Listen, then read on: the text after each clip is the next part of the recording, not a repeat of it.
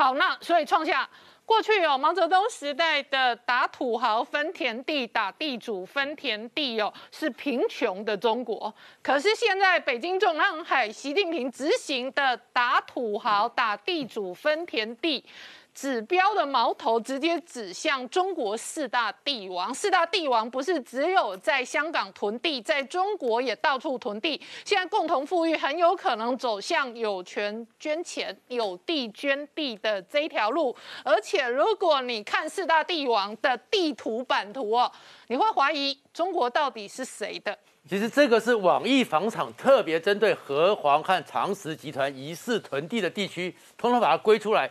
它总共在他们的资料库里面有六百五十三块地，嗯，所以这些地里面加起来呢，然后呢，另外南方都市报把这些光合石集长长实集团的地加起来有七百五十万平方公尺，七百五十万平方公尺什么概念？天安门广场是全世界最大的广场，嗯，它只有五十万平方公尺哦，所以李嘉诚光是长江实业，它就有十五个天安门广场这么大的地，通在他手里。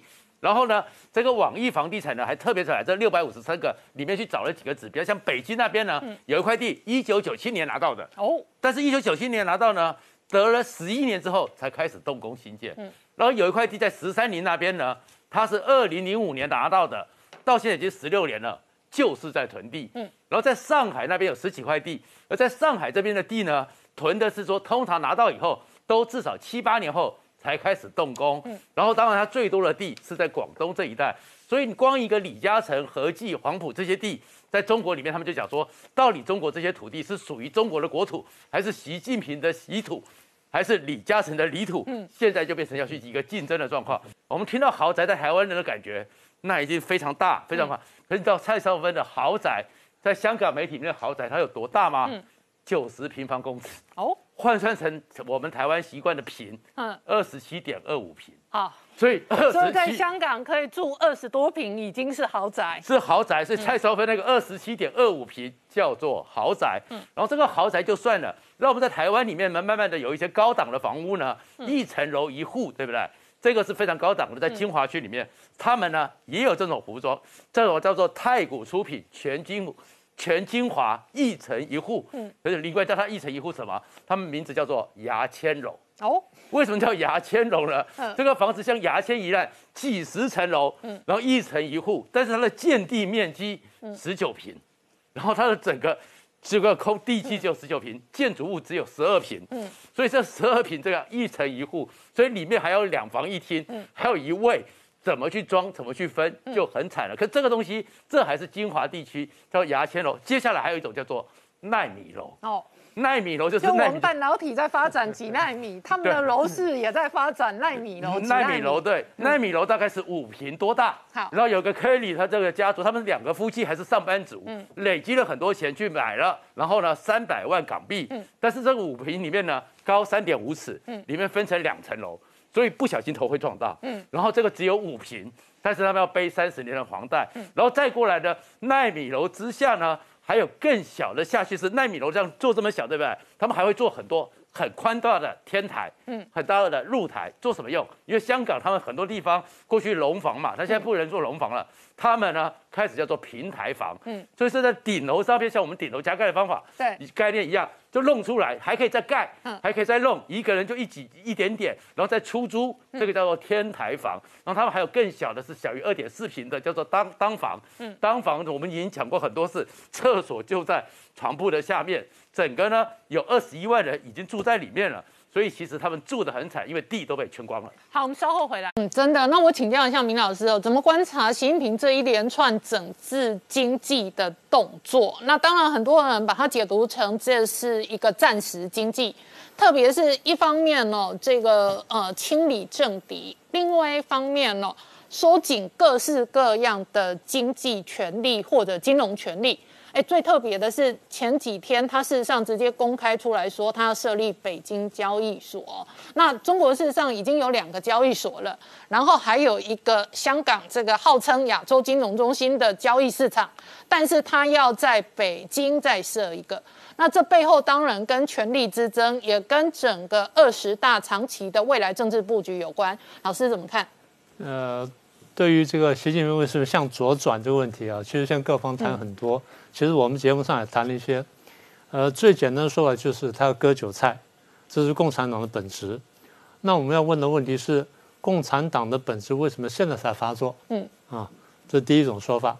第二种说法就是要削弱科技富豪的影响力，削弱艺人的影响力。那这当然有点道理。第三呢，就是要闭关锁国。第四是要搞二次文革，这是现在大概市面上流行的几个说法。所以第一个问题我们要问的就是。呃，如果这是共产党的本质的话，为什么现在发作？为什么不在别的时间发作？为什么不早一点，不晚一点？削弱科技富豪影响力，有点点道理。那同样就是为什么现在？第三是削弱艺人的影响力。呃，第四是闭关锁国。我比较不同意闭关锁国，因为我们从很多数据来看呢，就是除非他真的疯掉了，否则他不敢去闭关闭关锁国的。过去我跟谢社长就请教过，其实我们也谈过这个问题，我们的节目上也谈过。呃，中国大陆经济呢是世界这些比较这个经济发达或者说这个经济表现比较好的强几个强国当中呢，对外贸依存度最高的一个。它的依赖从最高的百分之八十，现在降下来也到百分之三十几，到现在为止对外贸依存度还超过百分之三十呢，这很少见。这第一个。第二呢，在这百分之三十当中呢，对美国依存度呢超过百分之九，超过九成，超过百分之九十，也就我赚的这个外汇一百块钱里面有九十块左右从美国那边赚过来的，所以它不可能跟美国切断，更不要说它对美国科技的依赖，嗯，跟美国的这个呃粮食的依赖，黄小玉就是很高的依赖，嗯，再来呢，还有一点大家不不太注意到的，对美国跟国外进口的种子的依赖度很高。这些都是他不可能闭关锁国。那时候他的动作呢，他并不是闭关锁国，他的动作就是，万一将来大家真的要封锁我，或者走到那一步的时候，我怎么样来赶快调整？嗯，我怎么能够寻找新的替代的来源啦，或找着新的方案啦，或者说，比如说调整猪的配这个饲料的配方等等。所以我是要因应，但不是要闭关锁国。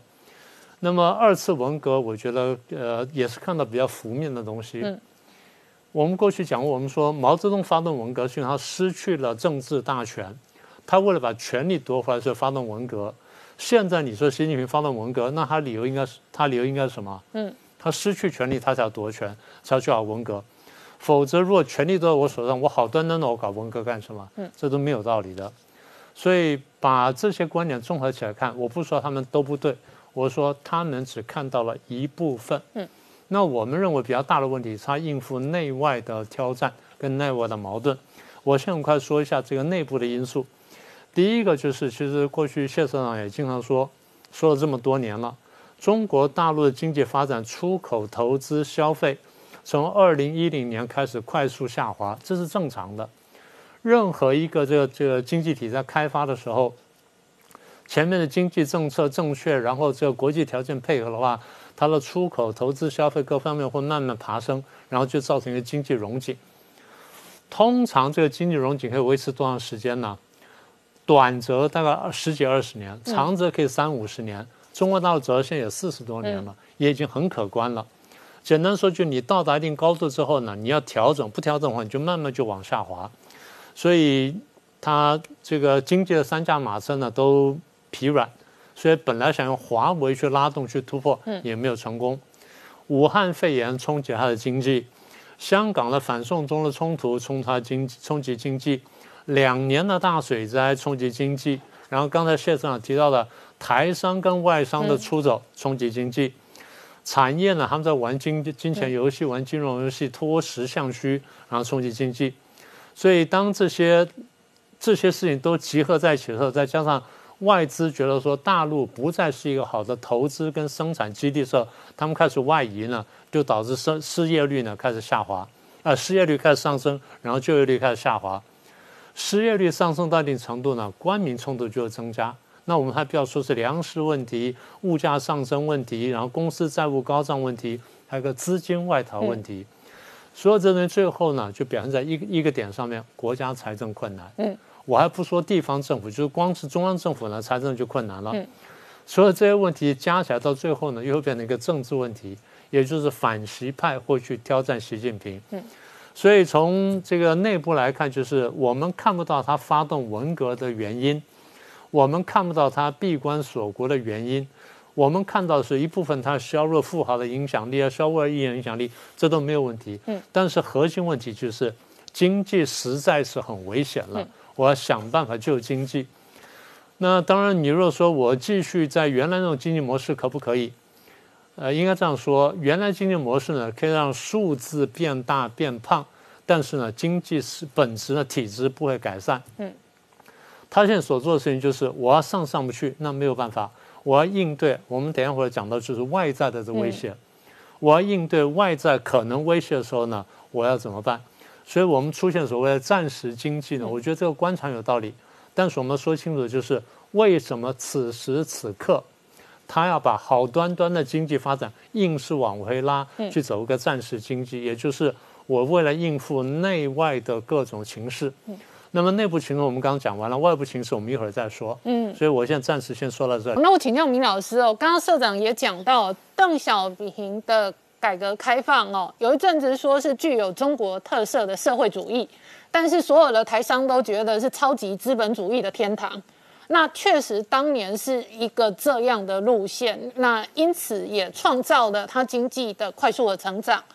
但是习近平现在向左转，我们前两年讲公私合营，所以今年就看到共同富裕，大家出来捐钱，然后习近平向左转的路线，外界判断。可能会回到类似毛泽东当年的这一个路线哦。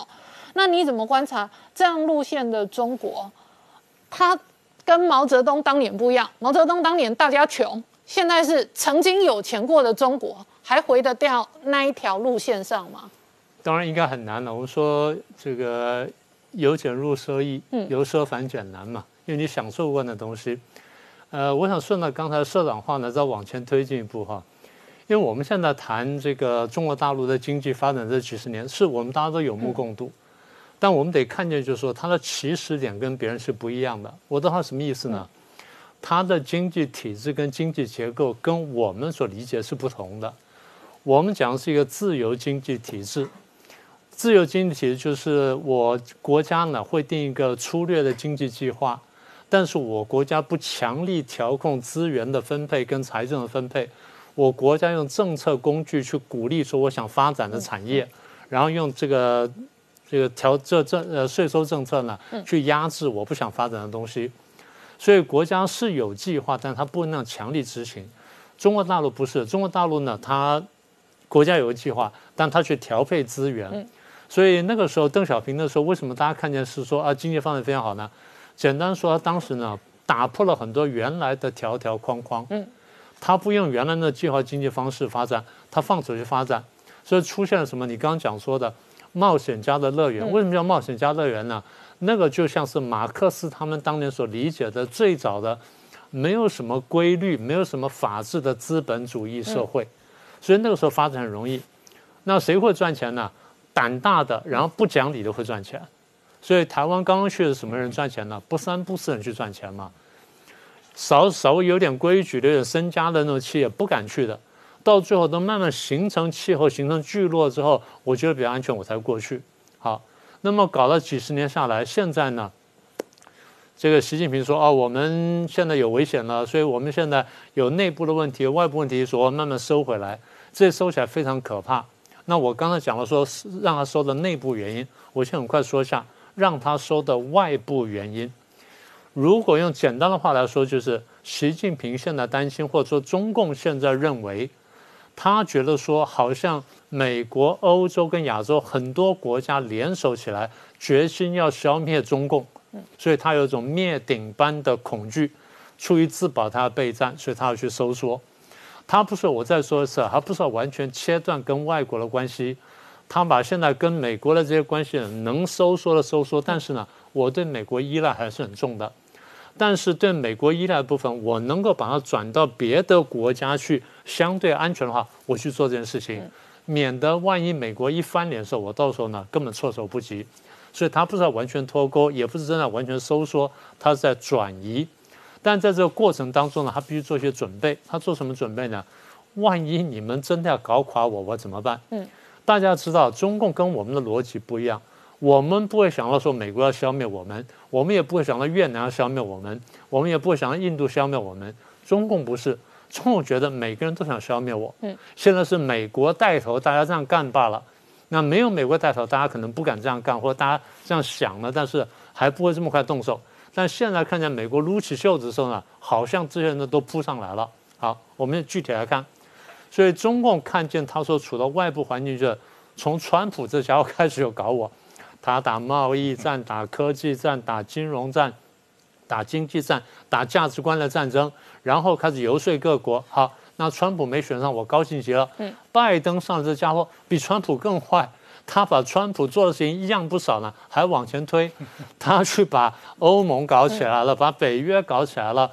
然后把这美日安保搞起来了，把这四方会谈搞起来，呃，把台湾也搞进去了，然后现在搞了八个国家的军舰在亚洲共同演习，要对付我，所以中共看起来它处的国际环境是非常危险的。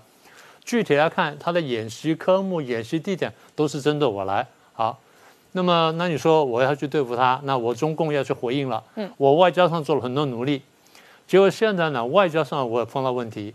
武汉肺炎事情呢，大家溯源说是我；香港反送中问题，大家说我有问题；新疆雪棉花，大家说是我；人权问题、南海问题、东海问题、海警法问题、欧洲投资贸易协定、一带一路，全是我的问题。嗯，好，那现在我问题大了，那我开始用战狼外交去反弹反击，但是反弹更激烈，所以现在变成说我里外不是人。好，那我现在要去处理台湾，大家说你也不能搞台湾。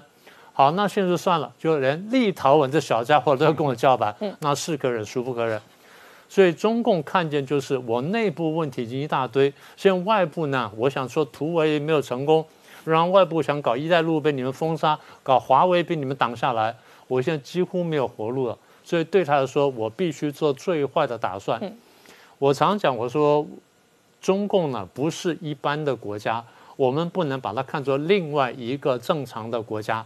它真的是另外一个非常不正常的国家，你得从他的思路去思考问题。所以刚才谢市长谈到说，对他这个经贸上出了很问很多问题，然后他的经济发展不成功，他希望能够再走下条路。嗯，这是我们从比较正常的角度去看它。中共的经济从来不是正常的经济，它从一开始呢就是一个权贵所主导的这么一个经济体制。最早是国家经济体制，等到江泽民呃，到邓小平、江泽民开放的时候呢，他是想利用这个体制呢，去国际上去捞钱赚钱，捞钱赚钱手法呢，也不是完全公平的。二零零一年，我们大家让他进了这个 WTO，那西方国家想说，你进了国际组织，进了国际的经济联合国，那你就得按照国际经济联合国的方法跟规则去办事情。好，那希望说能够你跟国际接轨。嗯，大家不要忘记了，中共高层是有民主派的。嗯，这民主派隐身在决策的很高层，他们也希望中国去参加这个国际接轨。为什么呢？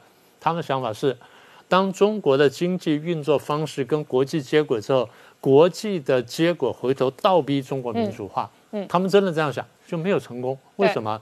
因为被这些权贵上来之后，他们觉得说。我可以赚更多钱，所以管他什么民主不民主。一旦民主之后呢，我们这东西要受规范的。不民主对我们最好。那你说西方为什么不这样做呢？就刚刚谢社长说的，华尔街这人也不要民主，因为一旦民主化，很多事情要公开的，然后要有规则的。这样的话，我们就不能赚钱。所以我们要的是什么呢？我们要的是跟一个权贵把持着的一个超级大的市场去玩。这样的话，我们才得到最大好处。好，这么一来就。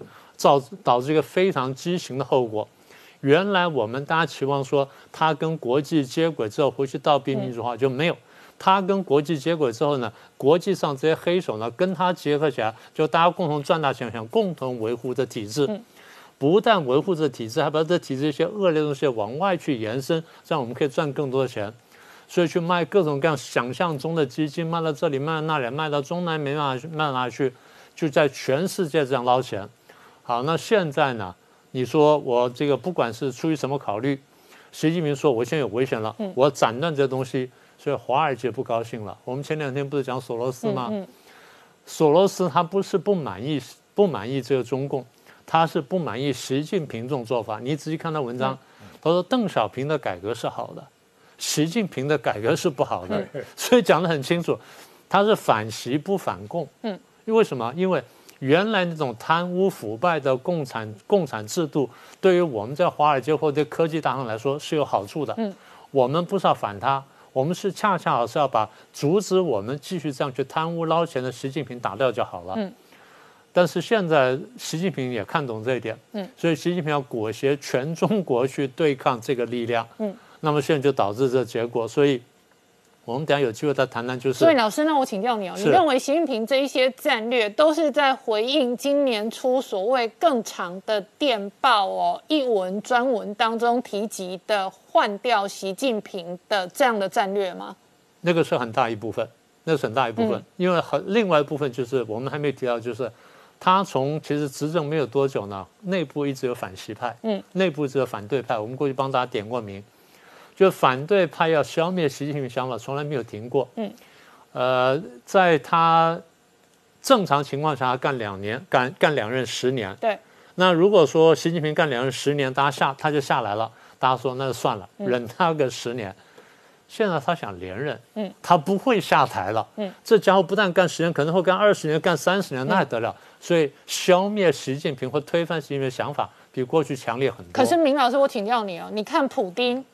苏联瓦解之后，俄罗斯仍然有一个政治强人是普丁，然后普丁仍然 哦掌权了二十年。那尽管俄罗斯的整体国力可能有所衰减，但是普丁的个人权力是稳固，而且显然哦拉得很长远的。未来的中国会不会朝这样的方向发展？普京能够走这样那样有两个原因，嗯，一个原因就是他真正打击了一些特权，嗯，然后把那权益分给大家。那习近平现在也在打特权呐，打富豪啊。打完之后，问题是你这好处是不是分给大家？大家是不是感受到？嗯，如果你打完之后大家感受不到这好处的时候，大家就不会支持你了。嗯，普京打完之后，他一部分好处真的是给老百姓的，嗯，给到老百姓了。这第一个，第二就是。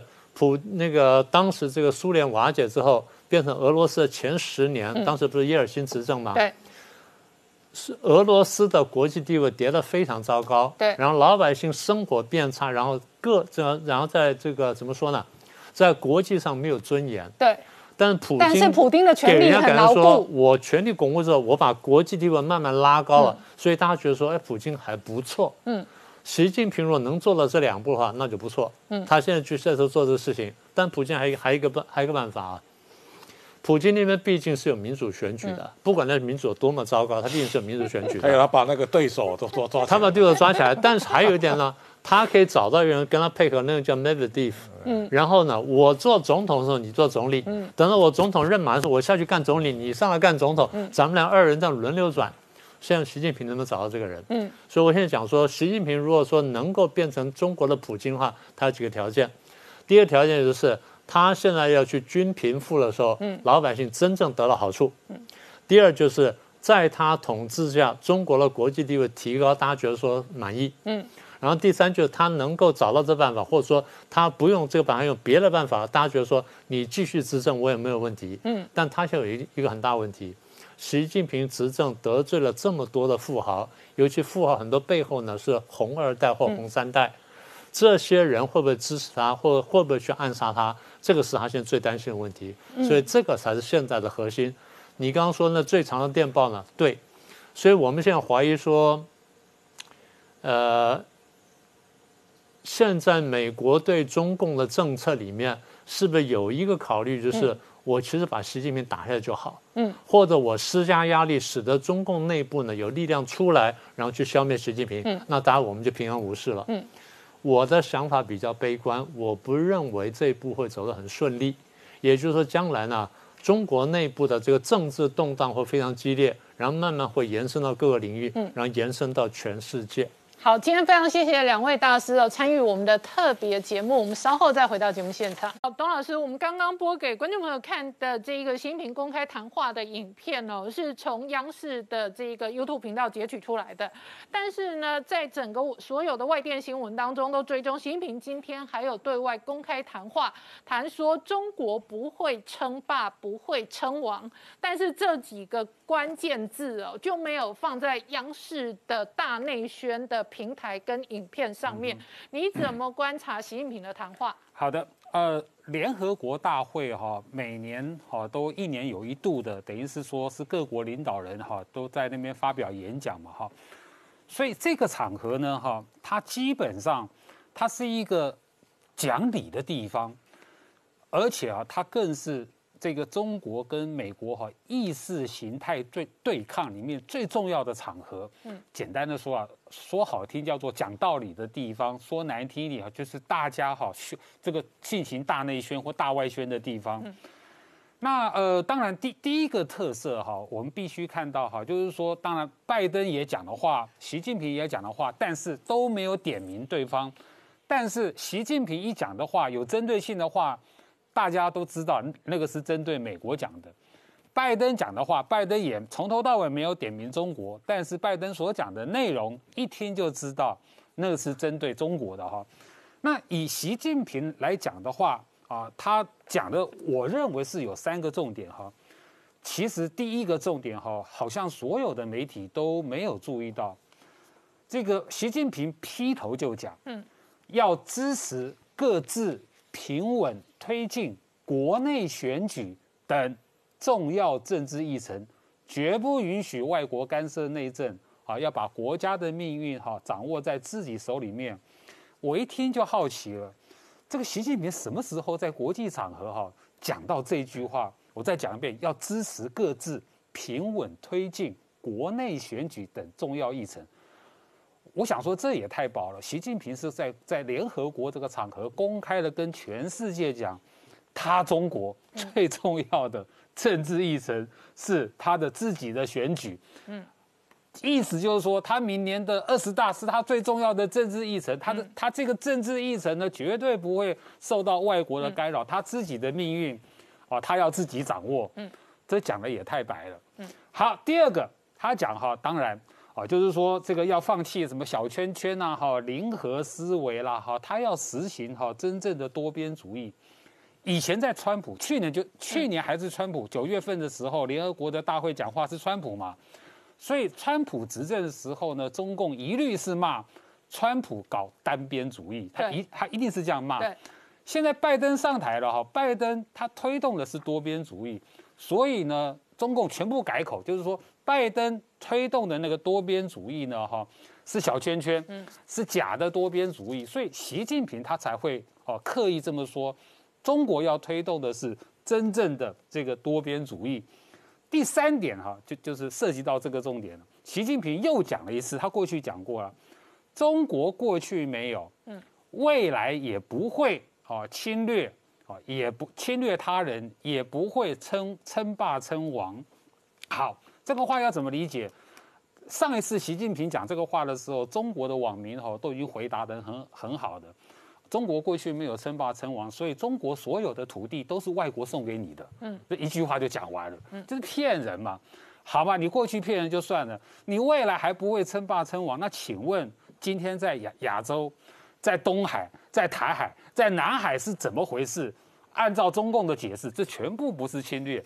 这这些土地呢，这些海洋呢，都是中国自古以来的领的的领土。他一句话讲完了，嗯，所以要听得懂这个这个习近平按照他的说法，九段线你画南海是他全部是他的，全部是中国的领海，而且自古以来这这句话四个字很重要。他继承的是蒋中正、孙中山的九段线啊，还对，那是后面哈，还要从炎黄子孙五千年嘛，哈，要从那边开始算起了哈。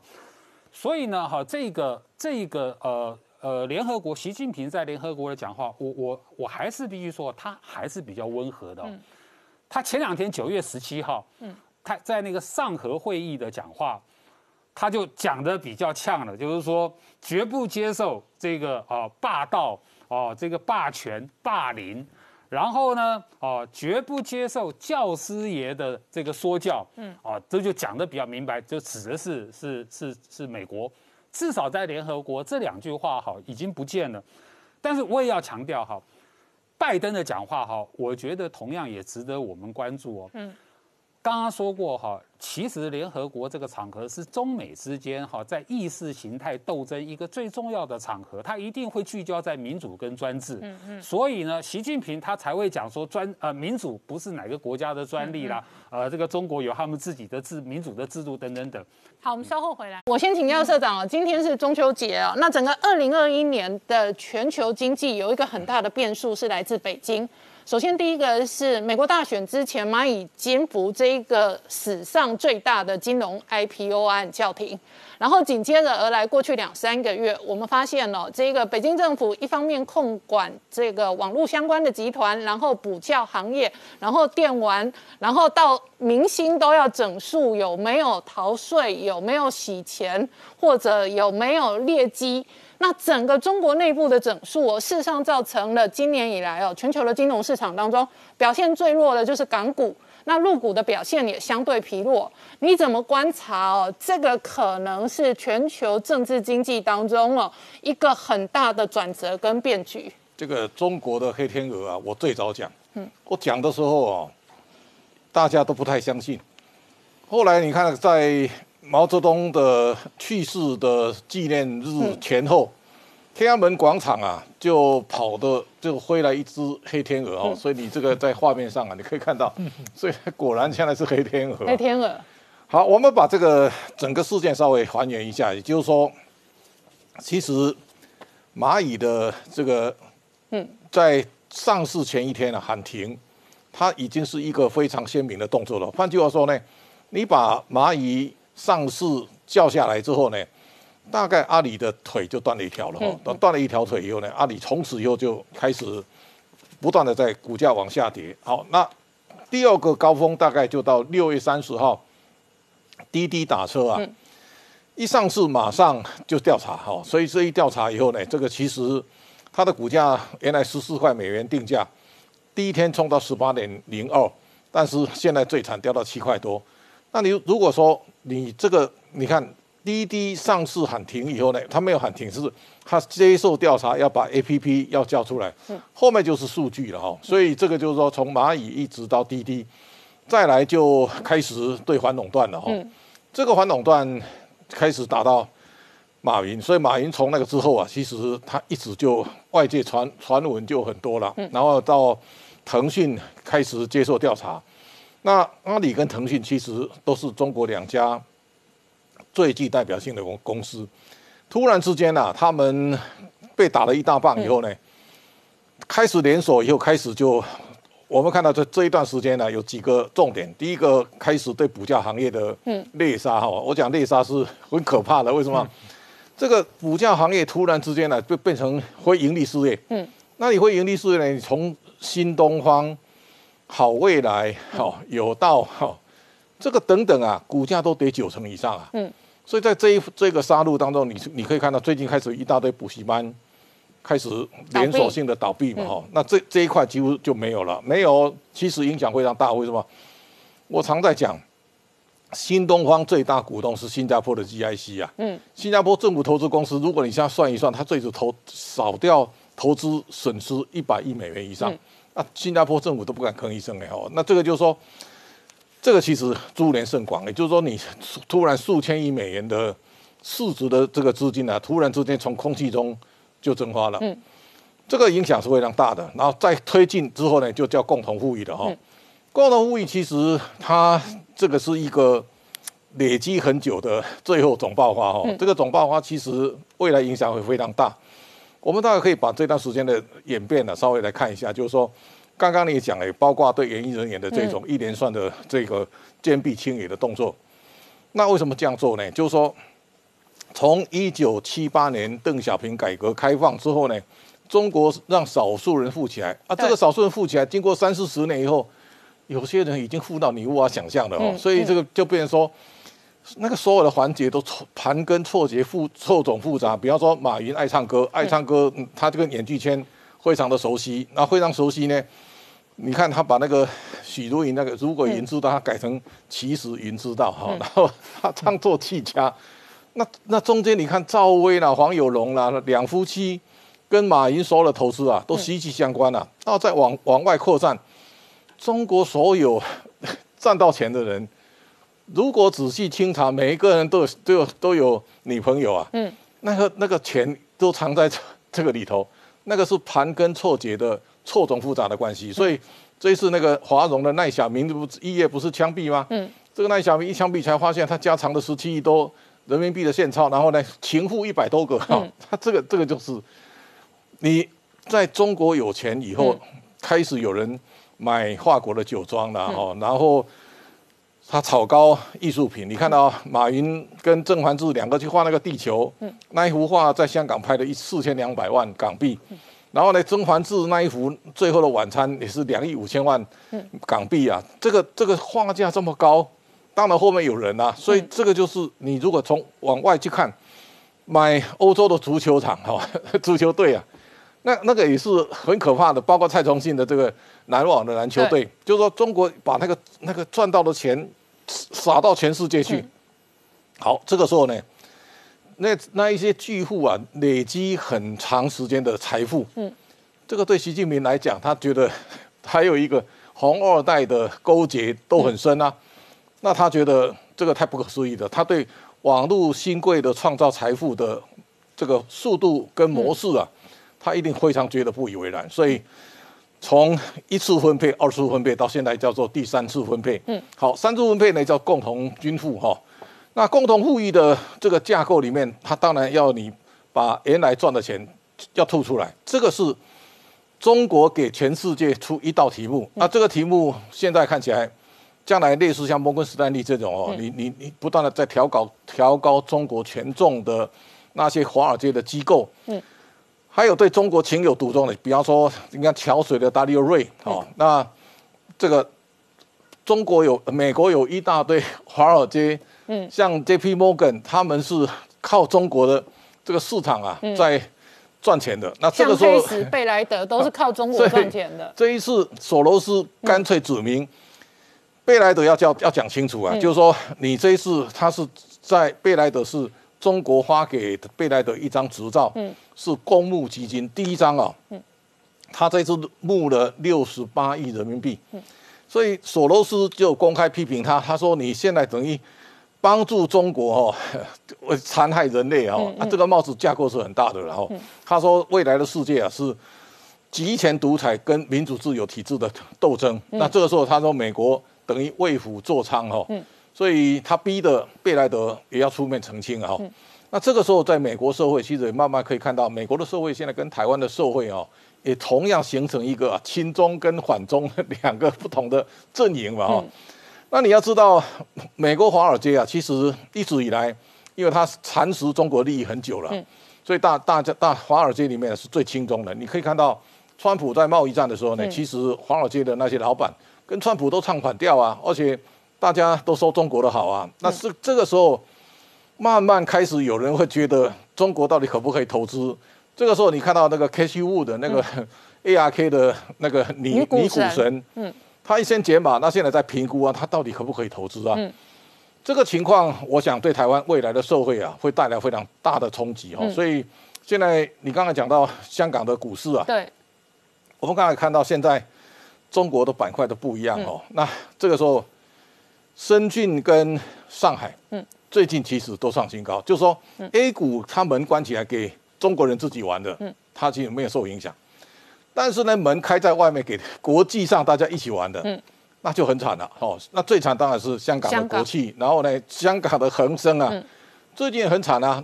最近大家也可以看到很多的外资，包括日资，包括韩韩系的大厂，他们从三星以外一直都开始撤出中国的生产基地。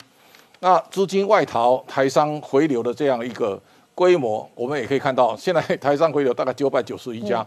啊，回台投资的金额是一兆三千三百九十几亿，嗯，增加就业、创造就业人数大概十一万多人。所以，如如果这个架构来看，就是说，这个世界开始会呈现一个跟过去几年以来，嗯，完全不一样的变化，而且这个变化当然一定跟中国有关。所以这一只黑天鹅到底会让中国呈现什么样的一个面貌？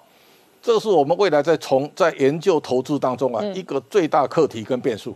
那我请教一下这个社长，刚刚讲到中国经济的这一个改革开放以来，确实是奔驰了三四十年，确实也到了一个转折跟临界点。我们最近以今年的局势来讲，我看到网络上微博抛了很多画面哦，这个恒大呃恒大最近有很多受害者哦，包含他的员工哦，买了自己家的理财产品，然后套牢，然后完全没有办法变现，然后有类似挤兑风暴。那整个中国经济奔驰了三四十年之后，它本身就有它内部的单纯经济问题，然后呢，中南海内部也有政治的结构的问题。那刚刚明老师就点到了说，这一连串的动作，既是对内的暂时经济的备战，也预备着一旦天下为中，或者这个中国跟全球化，或者跟美国的脱钩不断的拉大的话，那。习近平事实上很明显的也要掌握这一个所有的政治跟经济的资源，那你怎么观察这一个局势的改变，以及局势的改变哦，可能带来什么样的金融跟新的经济的影响？这个我在去年的时候我就在讲，中国再往下走，很可能会面临台湾的九零年代所发生的叫做台湾病哦。什么叫台湾病呢？就是说，在一个经济体不断的奔驰的过程，它一定会爆发，就长长成非常多的经济的泡泡。这种泡泡啊，一定会会爆掉的，要调整。你可以看到，一九八零年代日本当年，嗯，日本的经济的奔驰，日经最高到三万八千九百五十七点。就日本在一九八九年、九零年开始，日本泡沫吹破以后呢，它调整了三十年。对。这个调整三十年了，你你你可以知道，说我当年吹气球吹出来的，最后都回到原点了。嗯，台湾在九零年代，其实我们跟日本泡沫经济吹破了。你知道九零年代我对台湾最悲观了，所以大家都不太相信。为什么？我我在九零年代股票一万两千多点的时候呢，我说台湾蹲下去一蹲蹲三十年，台湾会非常惨。嗯，九零年代被我讲会倒的公司啊，大概后来都倒了，所以他们对我不太谅解哦。那那个时候你就知道说。台湾的像房地产的大亨，台湾那一段时间倒很多家哎，那那他们到银行去借钱，啊借钱开始大力的杠杆扩张了哦，然后呢最后房地产崩崩崩跌下去了。你的崩跌以后呢，他那时候房地产上市公司一大堆啊，股价跌下去之后呢，它的市值变很小，但是它的债务越来越膨大。那膨胀以后呢，现在在中国现在最有代表性就是恒大。恒大。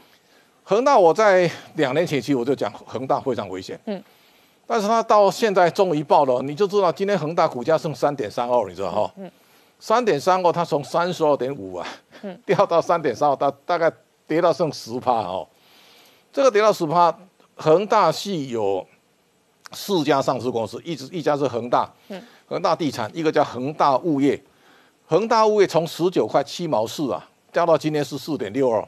然后呢，今天还有个跌得很惨的，是恒大汽车。嗯，恒大汽车从七十二块四毛五啊，掉下来之后呢，最低掉到四块七毛多啊。嗯，那这个时候还有一个叫恒腾网络，它是十七点八呢，掉到二点七一。耶，你把四家公司来看，第一个恒大的债务是非常惊人的，其他三家你暂时不要算，也就是你只要看恒大就可以了。嗯，恒大我看它财务报表到今年的上半年为止。它总共负债是二点三六兆人民币，所以外面讲说三千多亿美金哦，大概是这样来的。那二点三六兆人民币，现在恒大股价掉到这里，剩下四百六十亿左右港币。嗯，你想一想，我的负债快两兆，嗯，哦两兆多，但是呢，股票的价值剩四百多亿港币。嗯，我把股票卖光了都不会不足以还债嘛。啊，现在这四家公司其实都已经剩下残值了。嗯，那在这种情况之下，其实你说要不要救？救也没有用啊。为什么？现在你只是在中国在经济在奔驰的时候，大家很很自然就会到银行去搬钱了。啊搬钱以后就开始天理散花，开始大搞特搞。搞到时候呢，不行的时候就就丢给政府了嘛。所以现在恒大也就走这个路嘛。嗯，那华融那。华融更更更传神，华融负债是一兆七千三百亿人民币，去年一次把那个赖小明账那个任内留下的这个烂摊子，呃，一类亏损。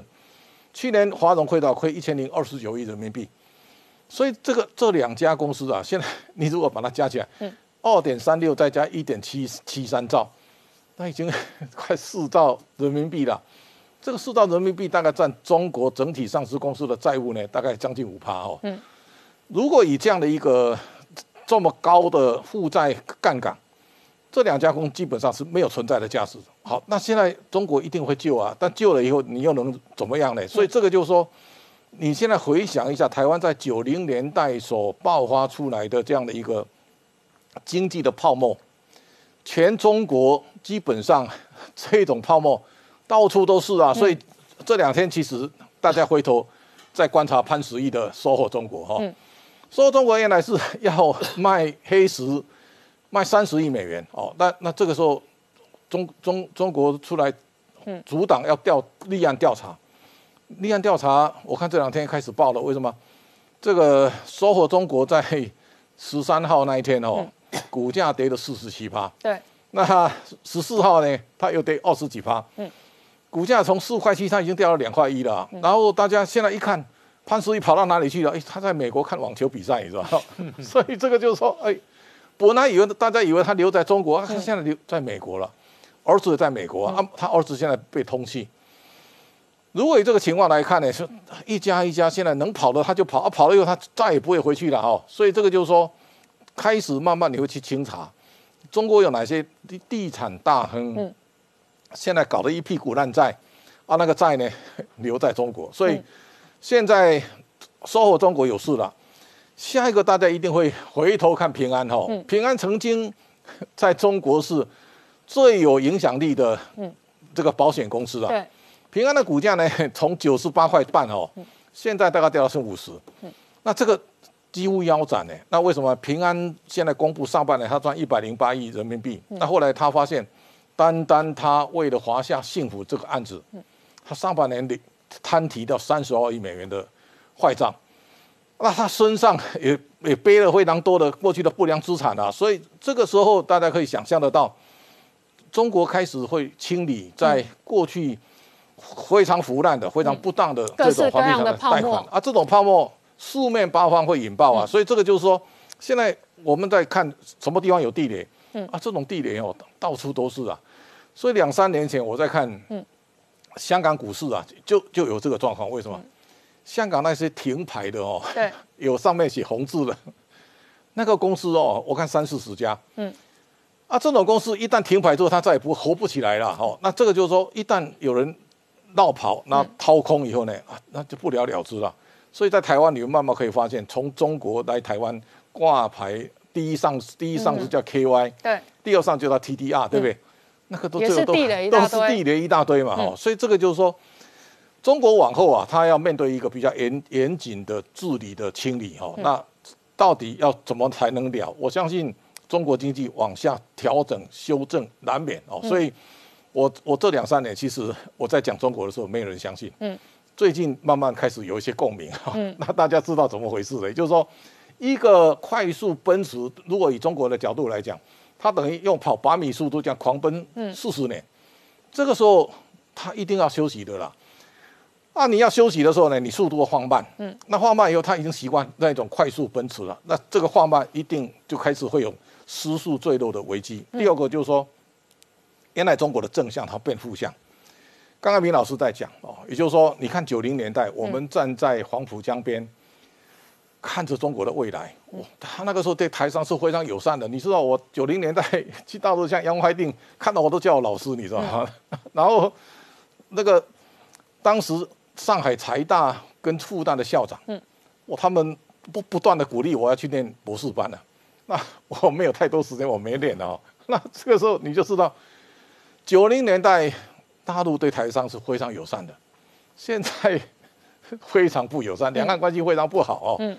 台商当然会跑啊，那这个时候你想一想，华尔街本来是对中国最友善的，嗯，啊，现在经过这个这个回合，我相信他们对中国一开始会打问号的哦。所以全世界的钱原来源源不绝的一直往中国跑，嗯，股票市场还在做这个动作嘛，哈，但是现在开始浮现问号的越来越多，对，在这种情况之下呢，是这个对中国的重新再评价，会是未来世界的显学。那中国因为已经是全球第二大经济体了哦，那它很多刚刚讲到的案例，事实上都在香港挂牌。香港在这里也扮演着一个资金的这一个很重要的这一个呃角色跟这一个位置。